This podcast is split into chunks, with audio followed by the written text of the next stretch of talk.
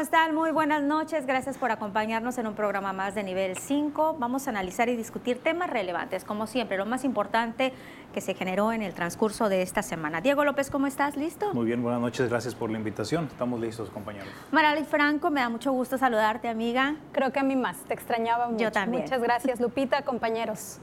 Carlos Valenzuela. Muy buenas noches, compañeros. Buenas noches a todas las personas que nos están viendo. Wilber González. Buenas noches, Lupita, compañeros. Buenas noches, buenas noches. Que nos pues vamos a iniciar con este tema, la vacunación a los maestros, algo que nos parecía pues lejano. Llegó aquí a Sinaloa y ya se ha avanzado en la aplicación de la vacuna COVID a los docentes. Voy a iniciar contigo, Mara porque pues formas parte de este sector también. Eh, ¿Cómo ves que ya se esté aplicando esta vacuna COVID, una esperanza y también cómo te has sentido? Bueno, la vacunación me parece algo muy bueno, sobre todo si se tiene la intención de regresar a las aulas. Más adelante creo hablaremos acerca del regreso antes de que concluya el ciclo escolar. Eso es harina de otro costal. Por lo pronto me parece muy oportuno que se dé la vacunación porque es un contacto directo con la población estudiantil y sobre todo con un segmento de la población que no tiene posibilidad en este momento de vacunarse, al igual que los padres y madres de familia de esos, eh, de esos estudiantes. ¿no? ¿Cómo se siente? Bueno, al momento en la experiencia personal, la aplicación no duele absolutamente nada, pero sí tiene algunos efectos secundarios. Más adelante, mucho sueño, muchas sed, mucha sed, eh, algo de cuerpo cortado, pero pues la recomendación para quienes tienen la oportunidad de vacunarse es que se vacunen. Eso es importante para que no exista eh, algún miedo o algo, ¿no? Carlos. Celebro que hayan vacunado todo el personal de la educación, tanto público como privado. Ya está todo listo para que vuelvan a las aulas. Al rato platicaremos de eso. Pero yo lo veo muy bien. La organización estuvo excelente así como se llevó a cabo esta, este proceso de vacunación, deben de llevarse a cabo todos los demás procesos porque fue rápida, eficiencia, no hubo aglomeraciones, hubo todo, funcionó como un relojito para todas las piezas. Y en cuatro días se aventaron a casi 70 mil, 80 mil, 80 mil maestros. sí, son, fueron las dosis que llegaron, pero al final creo que no pasa todavía el reporte completo, pero sí fueron como entre 70 mil, 80 mil más o menos los que vacunaron. Hubo una remesa que sobra de vacunas, vamos a esperar a ver qué hacen con ellas. Wilber. Mira, celebro también que se hayan vacunado a los maestros y al personal que trabaja en el sistema educativo. Creo que eso nos permite de alguna forma tener la esperanza de un regreso a clases presencial, muy a pesar de que no creo que vaya a ser totalmente presencial. No creo que se concluya este, este, ciclo. este ciclo en las aulas. Lo veo difícil, coincido con el rector. Hay eh, dificultades para terminar ya el ciclo. Yo creo que nos vamos así en, en virtual. Y bueno, lo que me preocupa más ahora es el hecho de que si hay condiciones para un regreso a clases eh, y qué confianza pudieran tener los papás eh, de enviar a sus hijos a las escuelas, ¿no? Ya estaremos hablando de eso. Eh, en ese sentido, ya hubo escuelas en Campeche que cerraron por brotes de COVID, entonces hay que ver, hay que ver las posibilidades y como no solo vacunar a los maestros, nos garantiza, ya lo vimos que un regreso a clases. vamos a ver qué, cuál es la proyección que tiene la Secretaría de Educación Pública y Cultura precisamente para para lograr esto. Como economista, ¿cómo ves esto, Diego? También ahorita le decía una esperanza porque se está ya acercando más el regreso a clases presenciales. Si bien es cierto, todavía no hay fecha, pero ya hay una... Sí, alenta sobre todo lo que está sucediendo. Yo creo que los efectos de, Cancino es, de la vacuna, es como un golpe de calor. Lo, he visto mucho en las redes sociales que los maestros lo, han mencionado. Como dice Carlos, la organización, pues yo creo que hay, que hay que también diferenciar lo que sucedía al principio con las personas mayores que venían de un sistema que no creían. Hoy vemos a unos maestros que realmente lo pudieron hacer correctamente.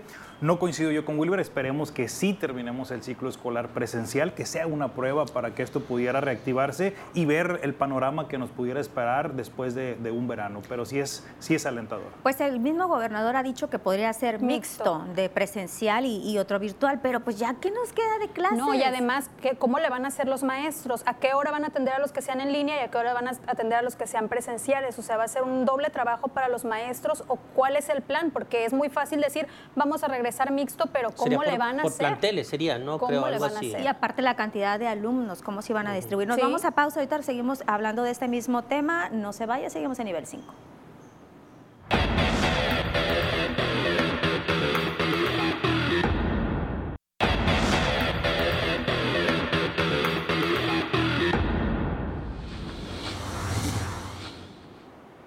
Estamos de regreso a nivel 5. Estamos hablando de la vacunación a los maestros aquí en Sinaloa y también la posibilidad de regreso a clases presenciales. El mismo gobernador esta semana lo decía que podrían ser en una forma mixta, algunos presenciales, otra de manera virtual y que esto sería un ejemplo incluso a nivel nacional, un modelo eh, educativo ejemplo a nivel nacional.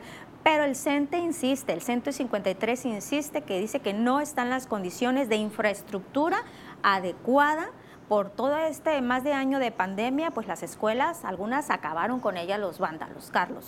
Sí, pero el dirigente del CENTE 53 no tiene, no tiene vergüenza al no querer que los maestros vayan a las, las aulas porque los lleva a los actos de, campaña política.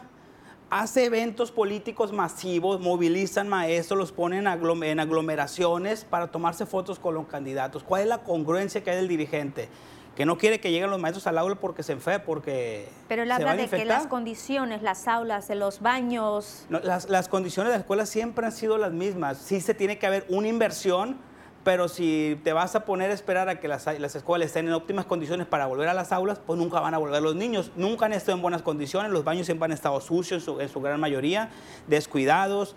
Eh, hay lugares, hay escuelas que ni siquiera tienen mobiliario completo. Lo que tienen que hacer ellos como sindicato también, poner de su parte, gestionar con la Secretaría y entre todos, trabajar para que las escuelas estén más, dignas, ¿no? Sí hubo vandalismo, sí hubo escuelas dañadas, pero yo creo que es un buen paso, ¿no? Y no creo que todos los niños regresen a las aulas porque hay muchos papás que todavía no, no, no se atreven o se resisten a que los hijos vuelvan a las aulas, pero hay muchos que sí.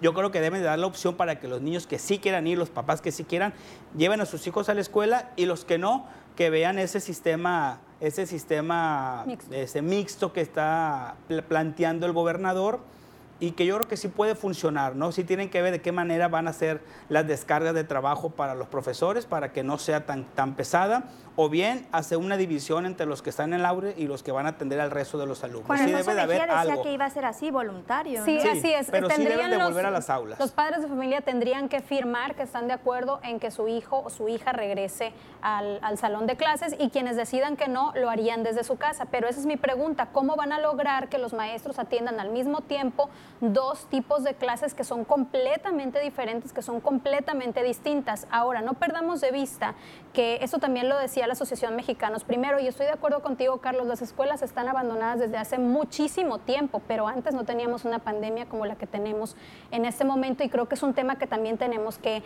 analizar. Falta jabón en las escuelas, falta papel higiénico en las escuelas, falta cloro, falta un sinfín de, de artículos e insumos que realmente la Secretaría de Educación Pública y Cultura no provee, porque lo compran directamente los padres de familia. Pero ahorita sí lo está proveyendo ahora con los centros comunitarios. Poquito, ¿eh? Ah, pero, ¿cuántos niños van a la escuela? Un poquito, ¿no? Pero ya como que es un avance, es un, prototipo de cómo debe de ser. Sin embargo, ah, exacto, no hay un presupuesto y creo que hacerlo antes de que llegue el mes de julio sería precipitado, no es necesario, el ciclo escolar ya terminó prácticamente, mayo es un mes en el que hay muy poquitas clases, ya nos queda que prácticamente, creo el 9 de julio, si no me equivoco, es el último día de, de actividades escolares, entonces creo que lo mejor sería esperar a que concluya, así como está este ciclo escolar, y ya plantearlo de manera correcta y clara cómo serían las clases presenciales, ahora sí, con la mayoría de los docentes, por no decir que todos, vacunados,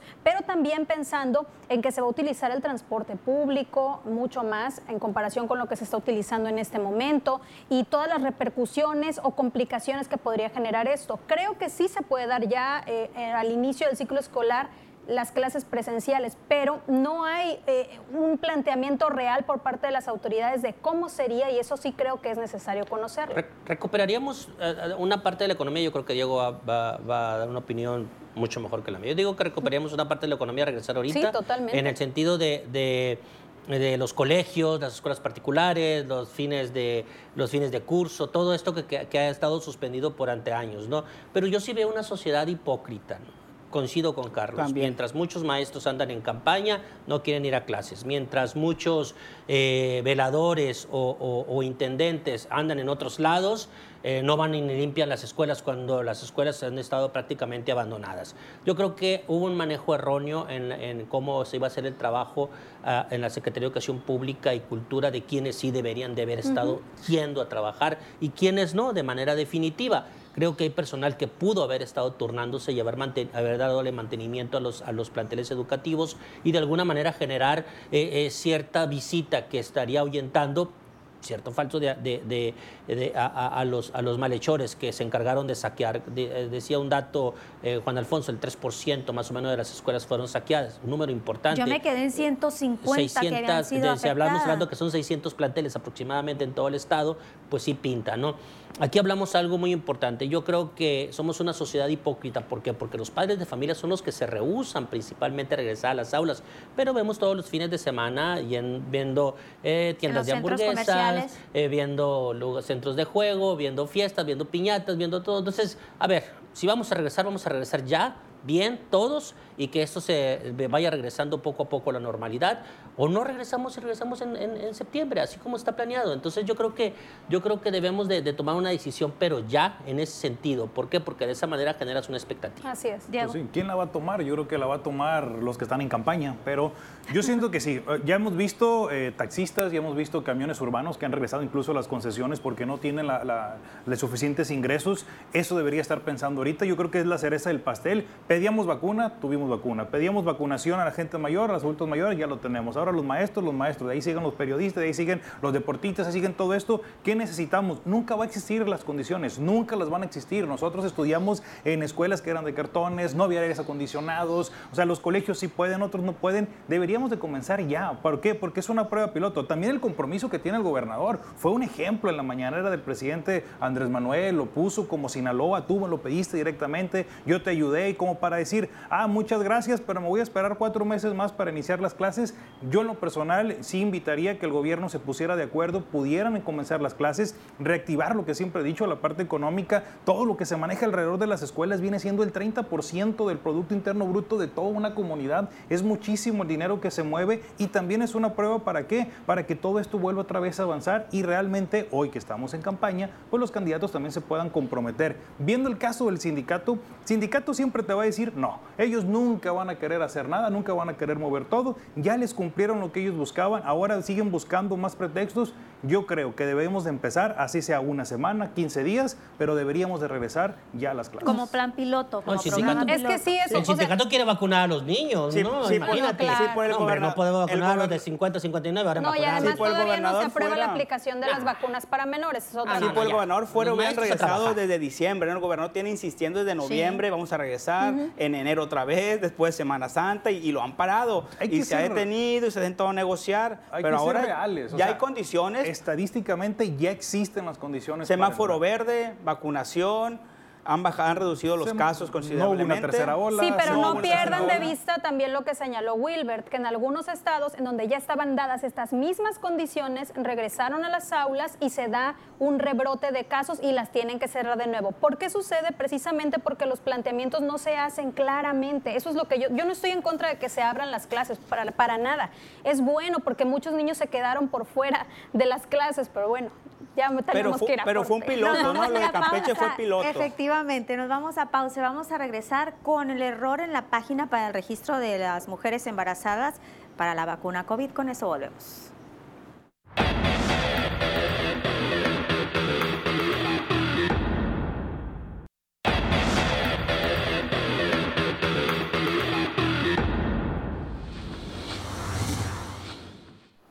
Regresamos a nivel 5 y ahorita les decía del error que hubo por parte del gobierno federal en la página para el registro de las vacunas, eh, vacuna COVID a mujeres embarazadas.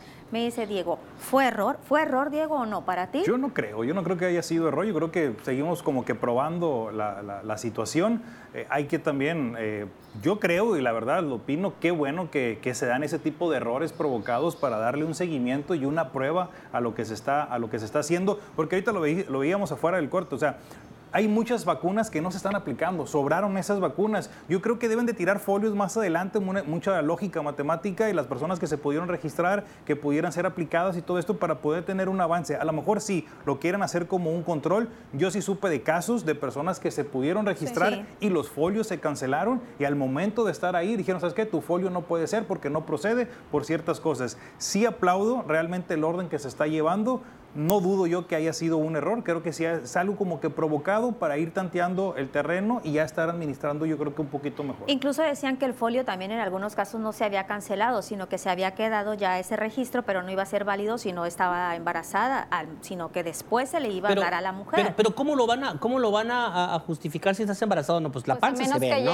a menos sí, que pero los con una prueba de embarazo. Sí, pues allá en la Ciudad de México decían que estaban pidiendo ultrasonido. Primero había dicho, no me acuerdo el nombre de la titular, que siempre sí, que siempre pero, no. En México es más fácil de conseguir. Pero cualquiera... Hasta yo puedo estar embarazado en México. No, no, no, no, no, no creo que sea posible. No, no creo que sea posible. Eh, la, apelación que hace el gobierno federal del pueblo sabio y bueno no, no funciona en nuestro país. No funciona en nuestro país. Va a haber gente que se va a querer saltar la fila y va a querer gente y gente gandalla que se estuvo registrando cuando sabemos que es por partes. Yo creo que las mujeres embarazadas son vulnerables, eh, eh, muy a pesar de que en un principio eh, se dijo que no afectaba. las estadísticas marcan que ha habido una, una morbilidad muy alta en el número de mujeres embarazadas que han padecido COVID y eso nos lleva a que, a que entran a esta, a esta etapa de riesgo. Yo creo que es importante que como ciudadanos apelemos a la dignidad y apelemos a, a, nuestra conciencia y el respeto y esperar nuestro tiempo pero saturaron la página de personas que se estuvieron eh, eh, inscribiendo, aprovechándose de una situación que fue un error de parte del gobierno. ¿Cómo vas a comprobarle a una persona cuando te registras qué te van a pedir de que estás embarazada o no? ¿Lo haces cuando llegas? Sí, pero por favor, no creo que en este país no se pueda conseguir una prueba de embarazo falsa, un análisis falso, un ultrasonido falso. Entonces yo creo que sí fue un error, yo creo que se debió haber hecho a través de los seguimientos que hacen los diferentes centros de salud, ISTE, y Seguro Social de su cuadro de mujeres que están dándole seguimiento por una parte. Y también ver otro tipo de registros que pudieran haber hecho para quienes están bajo el sistema eh, privado. Pero yo creo que en esta ocasión sí debieron de haber sido IMSS y Seguros IMSS y el, ISTE los que llevaron la batuta en la vacunación. No, como lo dices bien, los propios centros de salud también tienen capacidad de eso. Entonces es darte un certificado como el que le daban uno para entrar a la secundaria o a la prepa que compruebe que Las mujeres trabajadoras son de dos, o ISTE o Seguro Social principalmente, o Seguro Popular o el INSABI, que quién sabe, ¿no? Pero ahí están, eh, eh, ahí están las, las, bases fundamentales, ahí puedes tú tener un registro de quién está embarazada y quién no está embarazada y por lo menos saber la gran mayoría de las mujeres que necesitan la vacuna. Ya después vas a ir registrando a las que no, no están en estos cuadros de salud, que son menos, ¿no? Carlos. Sí, yo creo que también debieron haber utilizado la base de datos, porque son muchas mujeres las que llevan seguimiento, son, yo creo que son las más en el IMSS y en el ISTE, ¿no? Ya con eso tienes cubierto, yo creo que fácil un 90% menos faltan los que se van a atender por fuera, pero también se van a alitar los centros de salud.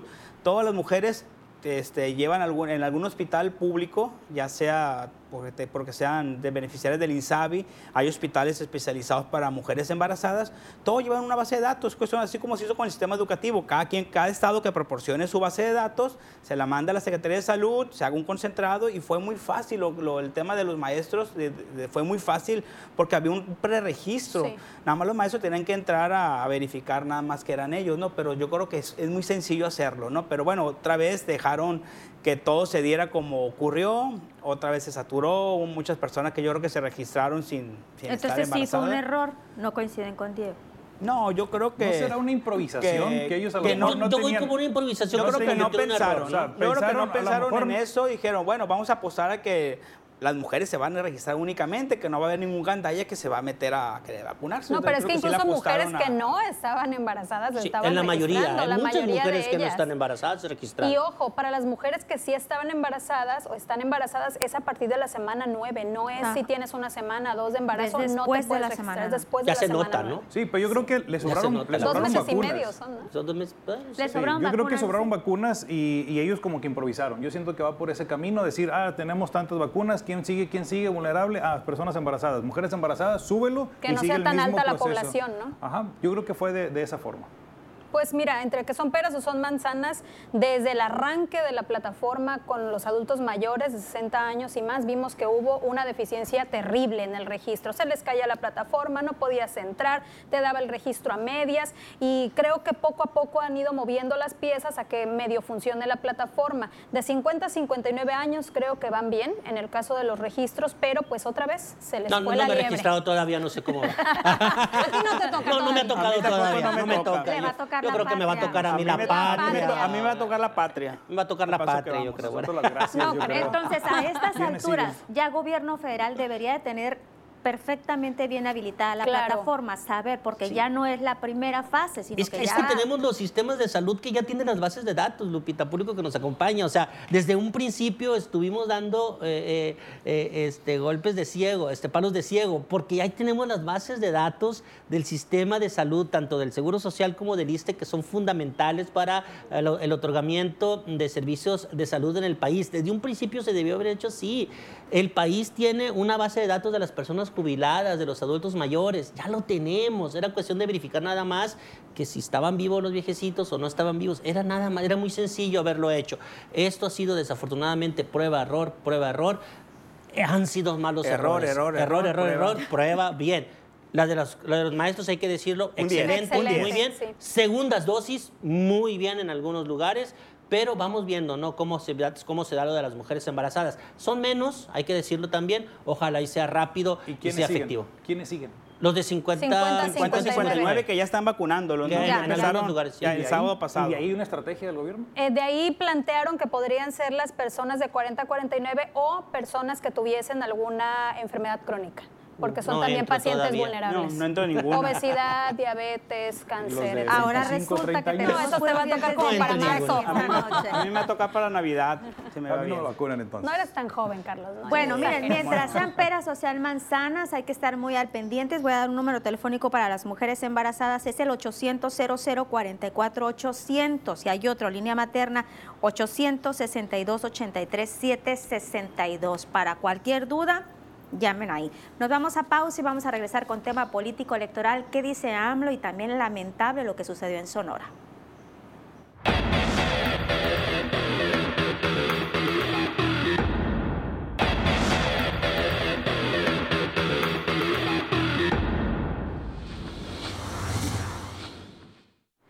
Regresamos ya a nivel 5, otro tema que vamos a analizar esta noche, tema muy sensible y preocupante, compañeros, también, porque cada proceso electoral como que se ve esta situación de, de violencia en, en- esta en este proceso, en estas jornadas, pero pensábamos que iba a ser la excepción en esta ocasión, no es así lamentablemente, estamos hablando pues de ya, eh, incluso en la conferencia en la mañanera el día de hoy hablaban ya de 32 candidatos, de 83 políticos con este eh, ola de inseguridad en nuestro país.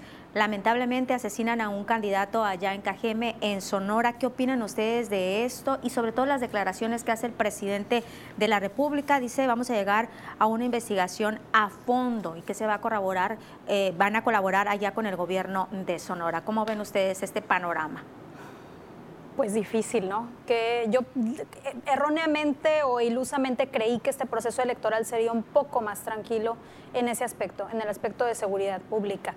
Hoy vemos que, pues, una vez más es asesinado un candidato, en el caso del estado de Sonora. de Sonora, y preocupante porque además el líder del partido que le postulaba, en este caso Movimiento Ciudadano, pues lanza esta declaración en donde dice es que él en repetidas ocasiones en sus discursos dijo que iba en contra del narcotráfico y básicamente lanzan esta declaración en donde responsabilizan al narcotráfico de haberle arrebatado Pero también la el vida presidente al lo candidato. responsabiliza. Sí, y la cuestión acá es que, pues, para empezar, están revi- revictimizando a la víctima porque le dicen que él tiene la culpa de que lo hayan asesinado. Perdón, pero eso es lo que están mostrando tanto el líder del partido como las autoridades. Por otra parte, pues vemos un presidente de la República que dijo que no iba a meter las manos al proceso electoral y está más metido que los Ahorita propios candidatos tema. y también vamos por ahí por ese tema. Pero es increíble que cada proceso electoral sean números y números que se traducen en candidatos que son víctimas de la violencia y que ahí se quede, porque quedan también en el olvido los casos. ¿no? Yo, yo opino este caso, no, no, a lo mejor es ver la estructura y porque lo hemos analizado en muchos casos, no es tanto, obviamente, si tenemos que reprimir la violencia que estamos viviendo, que la hemos vivido por muchos años, pero yo siento en lo que hemos analizado que ahora son los candidatos, las personas como tal, que aprueban hacia el partido. No es ya la estructura de un candidato que viene haciendo realmente en la política desde sus inicios. Por eso a lo mejor podemos ver este incremento en violencias porque no sabemos qué personas son las que ahora quieren ser candidatos. O sea, no son los políticos de antaño que vienen de una formación. Hay personas que están, que vienen siendo abogados, que son empresarios, que son artistas, que son cantantes, que son luchadores, que son muchas personas en las cuales dicen, por este afán, al no tener una estructura, los mismos partidos políticos, pues empiezan a tomar a ciertas personas que son líderes de, de sus comunidades, que son líderes de sus estados y los están colocando como candidatos a, a, una, a un puesto y a lo mejor no traen una, y traen ciertas cosas, problemas personales, de narcotráfico, de misma violencia y que se retrae al momento de un asesinato o de un ataque. Podemos también analizarlo de ese sentido, porque hay que ver a estas personas que han sido ultrajadas, ver cuál ha sido su historial, si realmente es, ah, mira, un candidato, claro, son seres humanos, pero si en la estructura de candidato político es, viene creyendo, viene creciendo desde hace 20, 30 años en una estructura política, no que apareció hace dos años o un año en el Partido Movimiento Ciudadano, pero de ese tiempo para atrás, ¿qué era? No, pues estaba en otros cargos o estaba en otras estructuras que a lo mejor puede traer problemas y una vez que es como figura pública, en este caso que puede él estar mencionando unos discursos, ¿sabes qué? Vamos contra esta persona y viene a repercutir en la situación política. Pues a lo mejor también pudiera darse el caso con lo que está sucediendo. no, yo no coincido y debe de hacerse una, primera, una investigación a fondo para ver qué fue lo que ocurrió buscar esclarecer si fue delincuencia organizada, ya sabemos cómo va a También terminar está relacionado como abogado, ¿no? Por el tema de Sí, por supuesto, ¿no? Por supuesto, pero vemos abogados como candidatos allá, los vemos aquí, vemos empresarios, vemos a deportistas, artistas, a, una, eh, a una gama muy grande, incluso hasta periodistas hay, candidatos, pero ¿no? antes se veía. O sea, esa es mi pregunta. Sí, siempre, siempre, siempre, siempre, ha sido todo. O sea, tenemos un pues Juan Silvia Pinal fue de diputada, fue? Siempre. Ellos han sido periodistas, ellos han sido sí, pero, políticos Pero ellos, eh, está hablando de, algunos personajes que ya son conocidos, pero hay muchos abogados que, que son candidatos. Y que, es mismo Estrada Ferreiro, Estrada Ferreiro, él fue procura, fue, fue su procurador y abogado mucho tiempo, saltó a la política varias ocasiones, ahora fue candidato a gobernador por Morena, luego fue candidato a alcalde y ganó pero él siempre ha tenido carrera de abogado, ¿no? Tenemos el caso de Ricardo Andulfo Mendoza también, candidato a gobernador, él trae una carrera como abogado de litigante de muchos años ¿Y la política detrás? Y se metió a la política. Hace seis años fue candidato a alcalde bueno, y ahora fue pero candidato Pero en el tema que nos compete ahorita, la situación de inseguridad con los candidatos. Pero sí es muy grave la inseguridad, nos lo hemos platicado aquí, ¿no? Aquí mismo, mismo en Sinaloa hay municipios en donde está muy, muy difícil la situación. Ya en el Escuinapa ya denunciaron que, que hubo amenazas. Renunció la candidata Concordia, y el de San Ignacio por el PRI no renunciaron porque no les iba a alcanzar, renunciaron porque alguien les dijo que, tenían que renunciar, ¿no? porque no, no, no muy fácilmente se baja un candidato. Pero son temas que se tienen que investigar. Son muchos los candidatos en todo el país que han sido asesinados, que han sido amenazados. Y es una violencia porque, por desgracia, está metido, la delincuencia está metida en las elecciones, está metida en la política y está apoyando a ciertos candidatos y en algunos lugares se vuelven candidatos incómodos y los amenazan o, los ultiman a balazos, ¿no? Como en el caso de este, que no, no te puedo asegurar que fue por eso, hay que analizarse qué fue lo que ocurrió, si ETA ya eh, amenazas, yo creo que si hubiera tenido amenazas hubiera solicitado seguridad, ¿no? Yo creo que fue algo, algo pasó durante la campaña que fue lo que provocó eso, que es lamentable que ocurra eso porque ya la, elección en el país y en Sonora particularmente se tiñe de sangre y ya va a quedar marcada por ese suceso tan lamentable como también ha ocurrido aquí en Sinaloa en otros procesos electorales. Ahorita esta, esta elección ha sido muy tranquila, por así decirlo, en Sinaloa, pero es algo muy grave que se va viviendo elección tras elección y el día de la elección particularmente se viven muchos indicios de violencia que se denuncian, otros no se denuncian, pero que sí marcan la diferencia entre el ganador y el perdedor en una elección. Y debe de tomarse en cuenta eso y que la autoridad actúe al respecto. Yo, yo, yo veo dos partes, ¿no? La primera, el antecedente, coincido en parte con, con, Diego en el sentido de que el antecedente de los candidatos es muy importante para ocupar un puesto eh, de candidato primero y luego de, de elección popular. Veo eh, fue una figura, analizando su currículum, una figura, un abogado que llevó casos difíciles.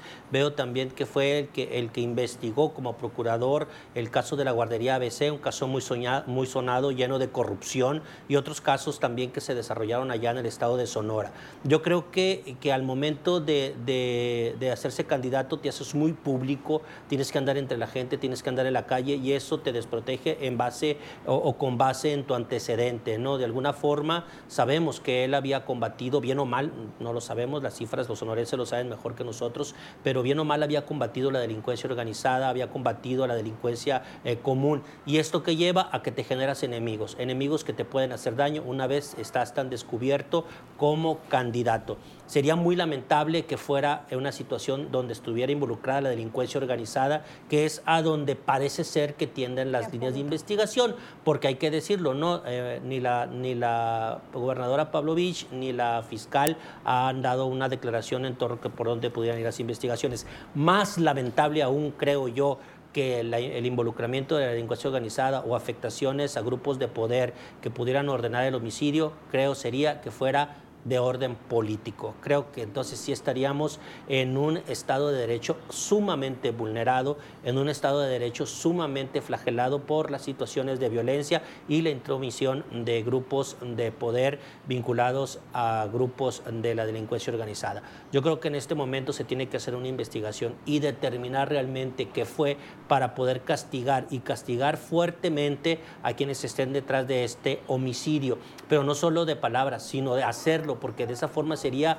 clarificar mucho el procedimiento que se está realizando allá precisamente en Sonora. Otra cosa que yo creo que también hay que, hay que retomar y tiene que ver, no va a cambiar el sentido de la elección en Sonora. Creo que Morena va a ganar la elección y creo que, que, va, va, va a arrasar Morena en Sonora y sería muy lamentable que alguien se quisiera colgar de este asesinato para poder ganar preferencias. Creo que, creo que eh, sería lo más lamentable de manera conjunta con el propio homicidio.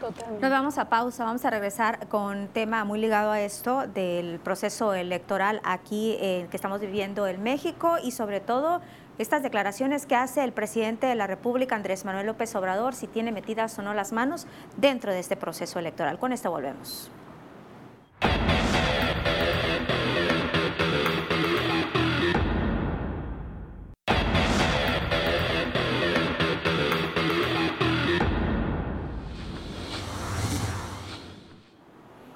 Otro tema que vamos a analizar esta noche en nivel 5 es las declaraciones del presidente Andrés Manuel López Obrador que dice, sí, claro que tengo metidas las manos en el proceso electoral. Ya en la misma mañanera, en varias ocasiones, pues ha hablado, trae en jaque a los de Nuevo León, ¿no? Pero también ahora hablaron de Guanajuato y hasta Sinaloa han mencionado, ¿no? Pues no por ende ya hubo hasta cambios de funcionarios aquí en el gabinete estatal.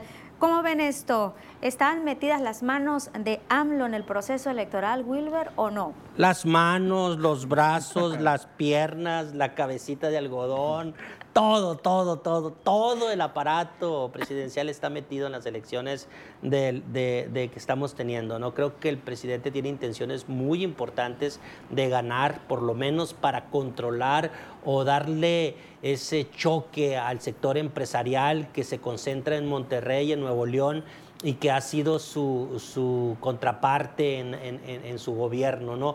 Veo muy difícil que esto se logre. Su candidata ha, ha, caído al tercer lugar según las encuestas que se han venido mostrando y pues muy lamentable lo que está ocurriendo en Nuevo León en donde se han dado hasta con la cazuela. ¿no? Eh, yo creo que el presidente... Eh, eh, se, se, mete, pero lo peor del caso es que vemos a una sociedad, vemos a, a, la clase política y vemos a los mismos morenistas como complacientes, cuando ellos exigían en su momento que no se metieran los gobernantes a los procesos. Yo creo que todos los gobernantes se meten, el gobernador del Estado también está metido en el proceso, todo, pues, lógico, son intereses, intereses de carácter político, pero no tan evidente o no tan es que no quiero usar la palabra, tan cínicamente como, como lo hizo el presidente. ¿no? Yo creo que eh, debe de dejar el proceso en las instituciones que están encargadas de eso.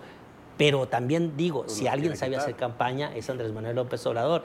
18 años haciendo campaña, o sea, es importantísimo. Yo creo que aquí es, es era imposible pensar en algún momento que el presidente no iba a meter las manos en los procesos electorales. Imposible. Ahora, con estas declaraciones que hace el presidente, ¿ya deben de haber sanción o deben de sancionar ya al presidente por lo que está comentando? No, deben de sancionar a los que están vendiendo tarjetas, a los que están cometiendo delitos electorales. No han hecho nada contra ellos.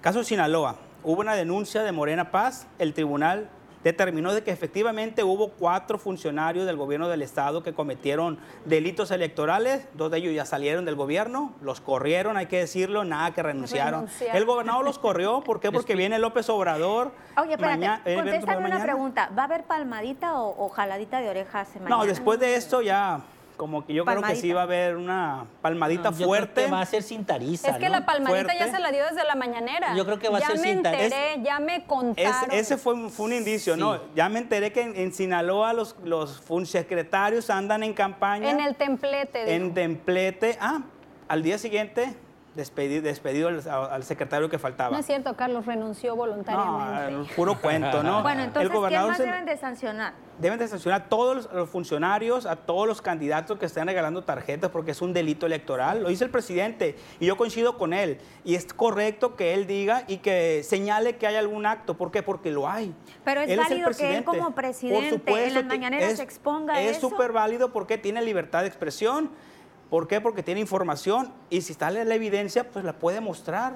Por supuesto que sí. Pero es una forma de, evidenciar al INE y, al I, y a los IES. O sea, pero a la par tiene que haber una investigación. Exactamente, las investigaciones han ido por otra parte. Las investigaciones de las tarjetas en Nuevo León son por la Fiscalía eh, General de la República, no por el INE. ¿Por qué? Porque le quiere dar la contra. Porque es delito electoral y tiene que irse por la vía legal, si es correcto. pero es una venganza del presidente hacia el sistema electoral mexicano. Bueno, entre que si es venganza o no es venganza, se están cometiendo violaciones a la ley electoral que deben de sancionarse. ¿Por qué el INE no interviene? El INE tiene que intervenir de ya, no solamente con el pleito que tiene con el propio presidente de la República, sino realmente hacerlo función, porque son muy buenos para salir a declarar, pero ¿en dónde está su función como árbitro? Que para eso está el Instituto Nacional No, pero tendría que quitarle candidaturas a partidos con los que pudiera tener inclinación el propio eh, señor Córdoba, ¿no? Entonces, no, pues entonces, ah, entonces, es, una simulación de un lado y del otro. Porque es una el Tribunal de Sinaloa muy bien porque sancionó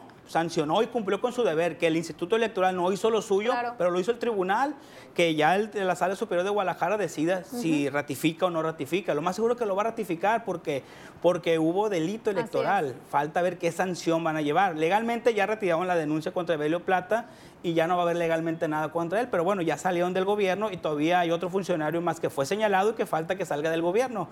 Me dicen que no creen que vaya a salir. José de, Jesús, Galvez? José de Jesús Galvez. Dicen que no va a salir porque no solamente tiene las manos metidas, sino que tiene todo el, cuerpo, metido y es el que opera toda la estructura digital del gobierno y del candidato, ¿no? Pero yo creo que debería de, la factura, ¿no? sí, de ahí salió la factura, por supuesto. Yo creo que la parte del presidente es llevársela, o sea, yo coincido, nunca va a dejar de hacer campaña el presidente porque nunca lo ha dejado de hacer, pero yo creo que la estrategia de él es evidenciar ¿Para qué? Para lo que hemos platicado aquí mismo. Va, a llegar y va a decir, el INE no funciona, aquí están las pruebas, no hizo absolutamente nada y le va a querer quitar la autonomía y así se va a ir con cada uno. Le conviene, claro, está interesado de que tenga la mayoría en el Congreso, de que tenga la mayoría en los estados, porque esa es la estrategia de él. Todo tiene que salir por el presidente, pero también no tendríamos que ser tan incrédulos, por no decir otra cosa, que íbamos a esperar que un presidente como Andrés Manuel no se iba a meter en la campaña, no se iba a meter en el proceso electoral. Se va a meter en el proceso eso, se va a meter en las decisiones, se va a meter en todo lo que tenga que ver, porque al final lo que quiere hacer es una autonomía y que va a ser unilateral. Él va a ser el presidente, él es el presidente y él es el que lleva el control. Ahora, ¿dónde queda el pacto?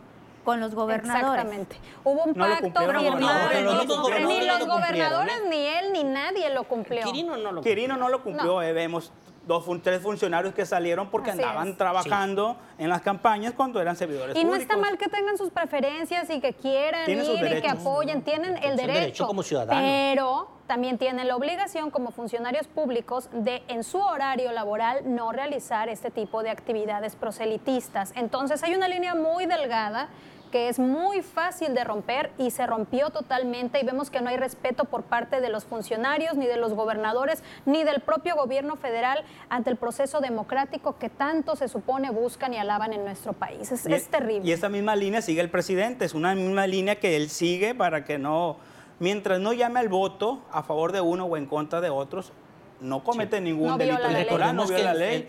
y él se mantiene en, esa línea y tira para acá, golpetea para allá cuando no es Nuevo León, es Sinaloa. Y, aparte dice, yo como ciudadano lo expongo. sí, pero lo expone desde Palacio Nacional y con, todos los 50 mil conectados en, en, YouTube. No, no, no, no él no es un ciudadano normal, es el presidente. Es el ciudadano presidente. Sí, es el ciudadano presidente, hay que decirlo de esa forma, ¿no? Eh, eh, es, parte de, es parte del dolor de Andrés, como se dice por ahí. Andrés Manuel López Obrador, ellos fueron hasta las últimas consecuencias con las famosas tarjetas Monex. Eh, recuérdenlo, las, las tarjetas de, de, un, de, un, supermercado también que se estuvieron repartiendo y que salió exonerado todos los que estaban involucrados en ese tipo de cosas y cuando se, se vio. Y ellos mismos hicieron provocaron los cambios a las leyes electorales para que eso se sancionara de manera, eh, de manera fuerte, que se hiciera, se hiciera un delito, un, delito que no alcanzara fianza y que fuera más, más difícil ¿no? salir de, de, él. Pero yo creo que aquí hay algo muy importante y que debemos de tomar en cuenta. Principalmente es que eh, se tiene que tener instituciones que garanticen un eh, proceso transparente. Claro. Nos vamos a pausa, regresamos con conclusiones, no se vaya.